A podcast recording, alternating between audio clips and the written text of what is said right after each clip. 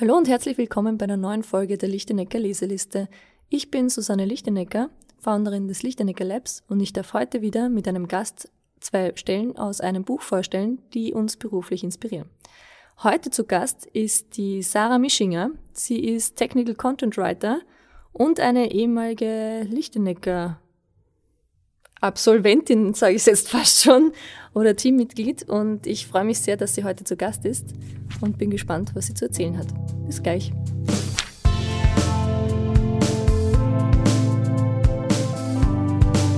Die Lichtenecker Leseliste.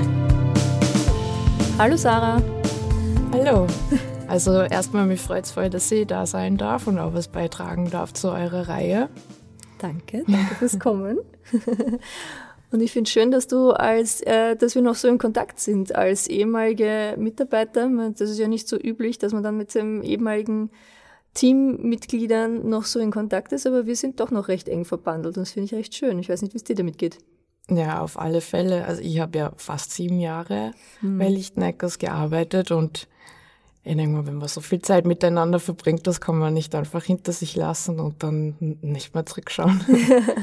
ja, ja, und ich glaube auch ganz, ganz stark daran, dass jetzt das, was ich jetzt mache, also in meiner Selbstständigkeit als Texterin sozusagen, dass ich da hinkommen wäre, ohne dass sie zuvor bei euch gewesen wäre und halt auch diese, also dass ich mir das überhaupt zutraue, das überhaupt zu machen und auch den Mut dazu bekommen habe, einfach mhm. den Schritt zu gehen, ohne, ohne aber auch, dass ich ein schlechtes, also übermäßig schlechtes Gewissen habe, dass ich euch verlassen muss, sondern mhm. dass das einfach alles in einem, ähm, im Guten gegangen ist und wir uns immer nur gegenseitig unterstützen können. Und das, ja, das ist einfach toll. Mhm. Mhm, das ist schön, ja. Ja, ich, das ist ja sieben Jahre Wahnsinn. Das war wirklich eine lange Zeit und du hast wirklich alle Höhen und Tiefen mit uns durchgemacht. hast da eine Mega-Entwicklung hingelegt. Also du hast ja bei uns als ähm, Entwicklerin, also Developerin angefangen. Mhm. Und, und da auch von, von der Programmierung damals von, von, hat sich ja auch so viel getan von wir machen Webseiten oder irgendwelche Facebook-Apps oh, und ja. diese Dinge hin zu wirklich komplexen äh, Anwendungen und ähm, ja, Apps etc. Da hat sich halt extrem viel getan und dann währenddessen, weiß nicht, hast du, also so wie wir uns verändert haben in dem, was wir tun als Firma, hat sich für dich auch verändert in dem, was du tun willst und dass das irgendwie so parallel gegangen ist, war so mhm. toll und wie wir dann gemerkt haben, dass das, das Programmieren dich irgendwie überhaupt nicht mehr zahlt, also dass du da überhaupt keine Lust mehr drauf hast, dass wir da auch drüber reden konnten. Genau. Und irgendwie auch dann einen Weg gefunden haben, also zuerst noch versucht haben, ähm, weil du doch für uns ein wahnsinnig, also als Mensch so wahnsinnig wertvoll warst und bist, dass wir da noch irgendwie eine Lösung finden. Das hat dann, glaube ich, auch, wie lange hast du das dann gemacht? Oh, ich habe keine Ahnung mehr.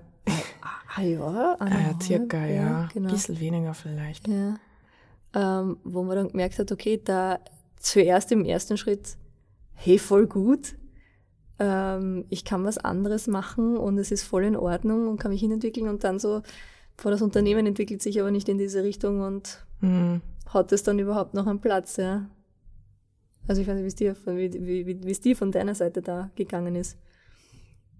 Ja, also ich sag mal, Lichtneckers sind jetzt äh, das Allrounder-Talent sozusagen, die einfach alles super hinkriegen, aber jetzt vielleicht nicht so wie, ich sage jetzt, andere klassische Werbeagenturen, also nicht andere, aber die den Fokus auf, auf Text und Werbung haben. Mhm. Ja. Deswegen hätte hätte ich nie 40 Stunden lang bei euch schreiben können. Ja. Das war halt nicht drinnen. Ja. Und deswegen glaube ich, war es für uns, für beide Seiten gut, dass wir das trennen konnte. So und niemanden aber irgendwie geschadet wurde damit. Ja, genau. Ja. Und äh, wie bist du dann, also, also wir haben dann gesehen, okay, das passt irgendwie, also wir kommen da irgendwie nicht mehr so zusammen, was da wir? Und du hast dann gesagt, ähm, ja, du, du, du also wir haben gesehen, wir, wir können dir das nicht bieten, dass du dich entwickelst und du wolltest dich halt auch mehr entwickeln und ich sehe dich jetzt ganz anders in so eine, also du bist jetzt wirklich noch mehr aufgegangen, ähm, kommt mir vor und blühst auch mehr auf und ähm, bist du irgendwie, hast aber auch ein bisschen gesucht, also hast du gewusst, ja, du willst was mit Text und so weiter machen, aber so ganz klar war das von Anfang an nicht, oder? Also diese Suche hin zu, okay, machen wir jetzt einmal selbstständig, aber mit was genau war Ja. jetzt nicht so klar, oder? Ja, das war, das war schon sehr mühsam, mehr oder weniger. Also ich habe alles Mögliche probiert, Bücher gelesen und was sind meine Stärken, was sind meine Schwächen, welcher Persönlichkeitstyp bin ich? Da gibt es ja ganz viele verschiedene Sachen, aber es hat irgendwie alles jetzt nicht so diesen Aha-Moment in mir ausgelöst. Ähm, Das, was dann passiert ist, ist, dass ein Bekannter mich gefragt hat, ob ich ihm nicht helfen kann bei seinem E-Book. Und dann war das so wie Schuppen von den Augen. Ah ja, ihr könnt ja eigentlich schreiben. Und ich habe aber keine Ahnung, warum mir das davor nicht eingefallen ist, weil es immer was war, was ich gern gemacht habe, was ich auch gut kann, was ich schon seit, also ich glaube, ich habe einfach ein Talent auch für Sprachen. Aber mir ist das einfach nicht, nicht in den Sinn gekommen, dass, dass man damit auch irgendwie was Cooles machen könnte. Und das war dann wirklich ein Zufall. Mhm. Ja, so, so wie es halt oft ist im, im Leben, ja.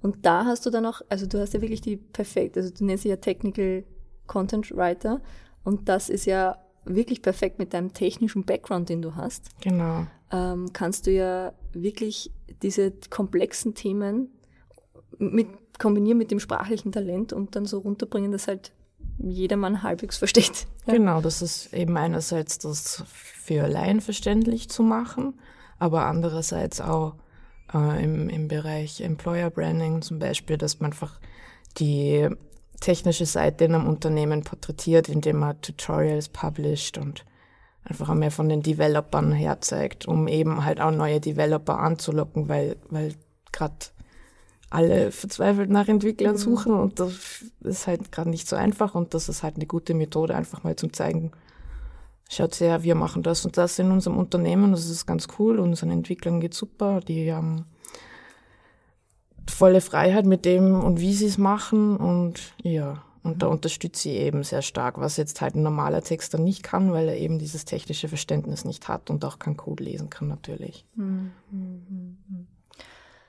Ja, das heißt, äh, und in diesem Sinne hast du auch ein Buch mitgebracht, das Genau. sich um das Thema dreht. Was hast du mitgebracht? Genau, ich habe mitgebracht äh, Persuasive Copywriting von Andy Maslin.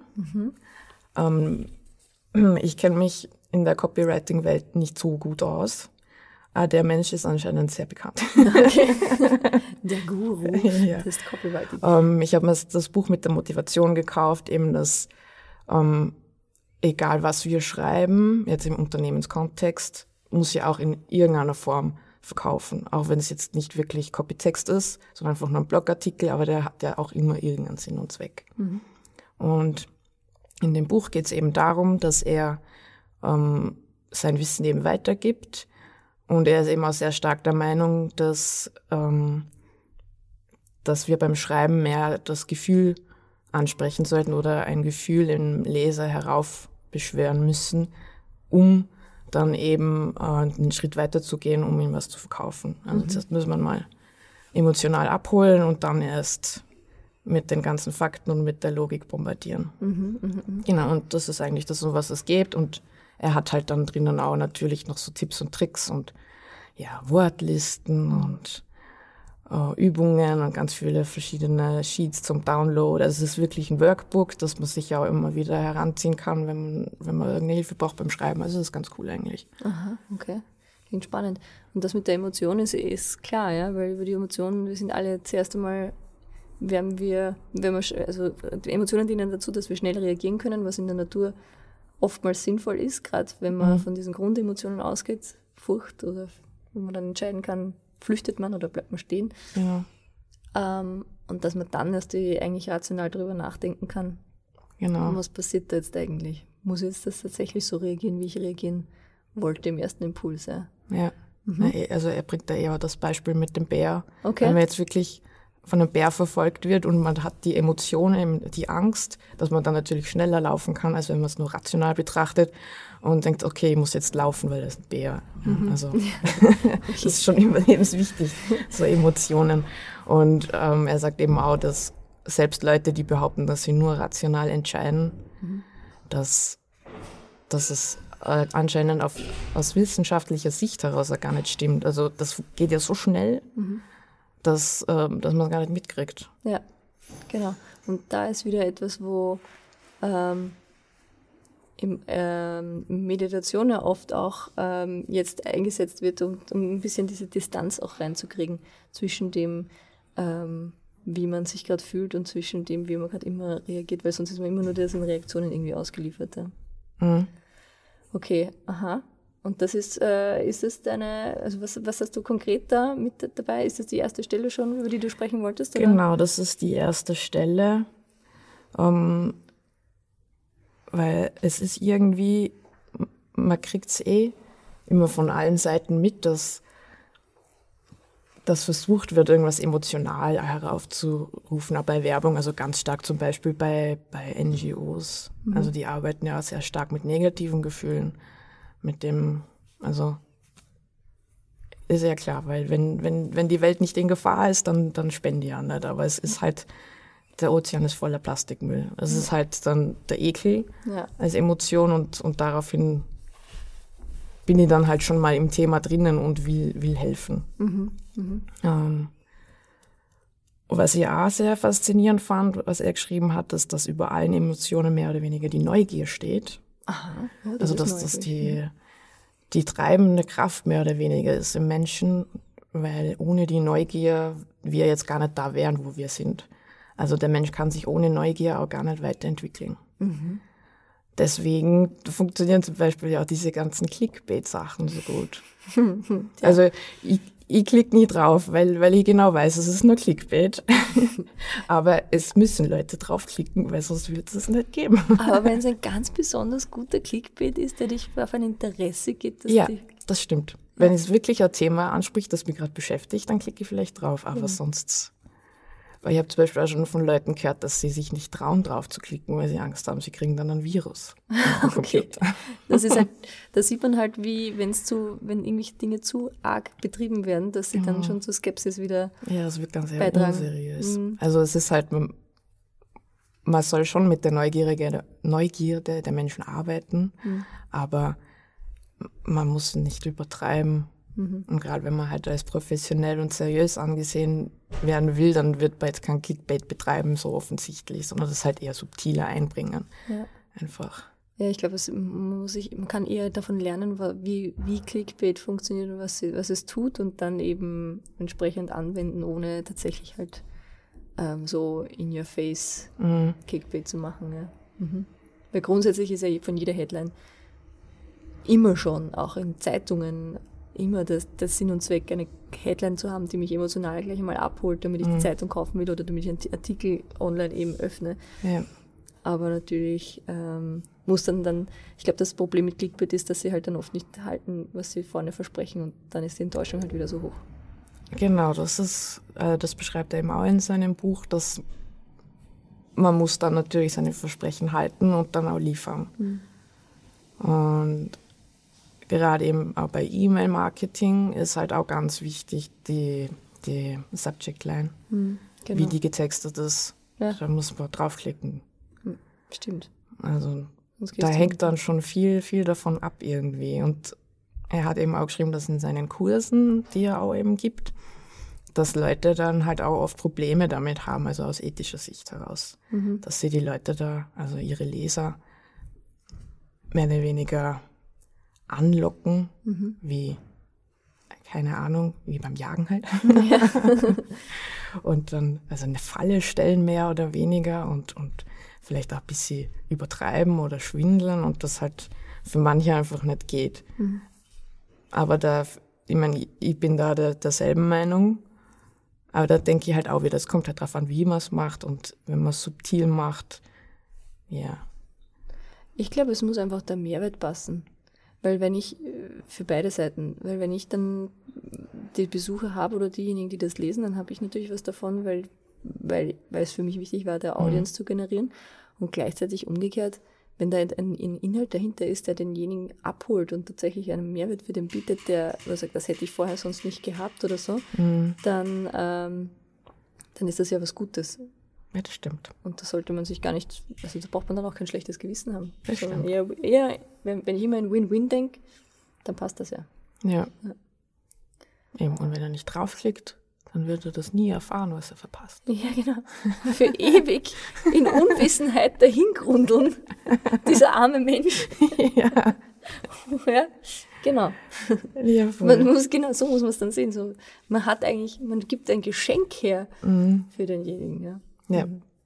Okay. Wenn es dann wirklich passt, dann. Ja, stimmt schon. ähm, ja, also wir könnten zu meiner zweiten Stelle. Genau, okay. Was hast du denn noch? Ähm, die zweite Stelle finde ich auch sehr spannend. Ähm, das bezieht sich jetzt mehr auf, wenn man schreibt. Also einmal, dass man immer im Kopf hat, für wen man schreibt. Man schreibt jetzt nicht direkt für seinen Kunden, sondern eigentlich ja für den Kunden vom Kunden, also den Endkunden. Also nicht für den Vorstand oder für den Marketingchef, sondern es muss wirklich den Endkunden ansprechen und den seine Probleme ansprechen und diese lösen. Und, und der hat ja auch andere Probleme als, als der, der den Text schreibt oder der, der den Text in Auftrag gibt.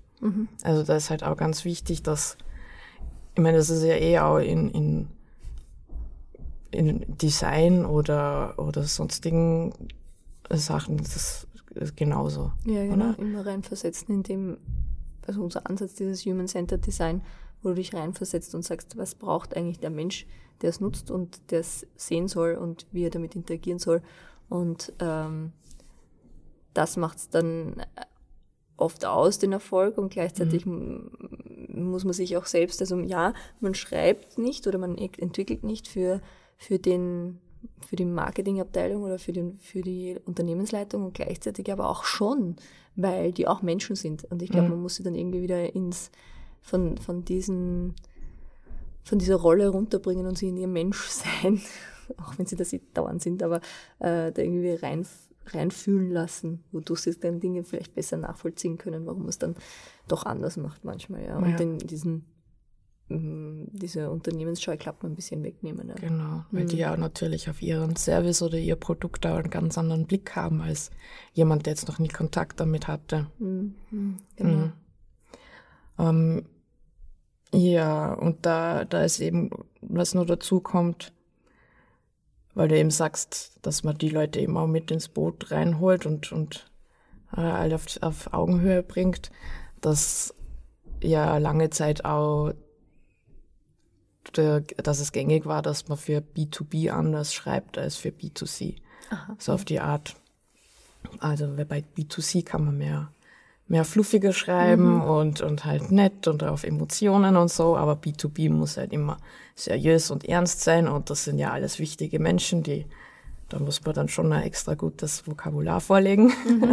Und dass das halt eigentlich auch ein Blödsinn ist. Weil natürlich, wie du sagst, das sind auch Menschen, die sprechen dieselbe Sprache, mehr oder weniger, zumindest dieselbe Gefühlssprache.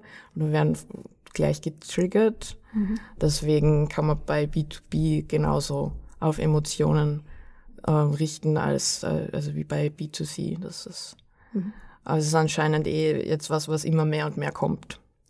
Ja, das ist interessant, weil das sieht man auch bei, wenn wir jetzt wieder bei unserem Fach bleiben und von der User Experience irgendwie so rangehen, dann hast du bei, bei den B2B-Projekten oder bei den ähm, in, äh, internen Projekten, die wir auch so haben, so Intranet etc., hast du genau die gleiche Thematik, dass du sagst, ja, das muss für die auch sexy sein, das muss auch Spaß machen, das muss sich gut anfühlen und das, das hat ja Genau. früher keiner geschaut, das war so, die Information muss im Vordergrund stehen, es geht ums Informieren und aufs, auf die Zweckmäßigkeit, aber dass wir da irgendwie unser Menschsein auch irgendwie vergessen, das kommt halt jetzt wieder. Es ist sehr schön, dass das auch im Texten so ist. Das war für mich eine neue Information.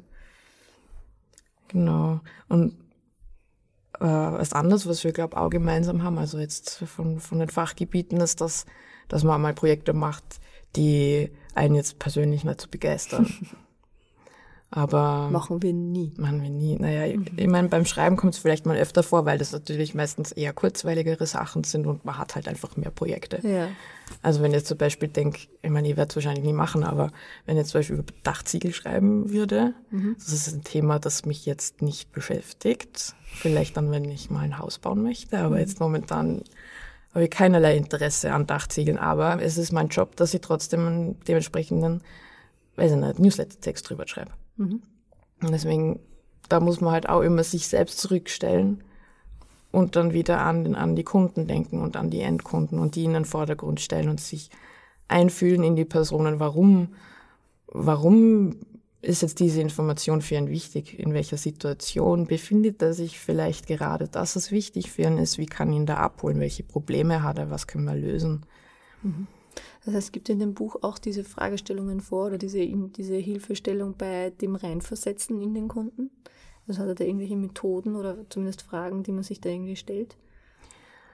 Mm, na, ich glaube nicht wirklich. Also es kann sein, dass es irgendwo bei den Downloads dabei war, die habe ich mir nicht, noch nicht alle angeschaut. Hm.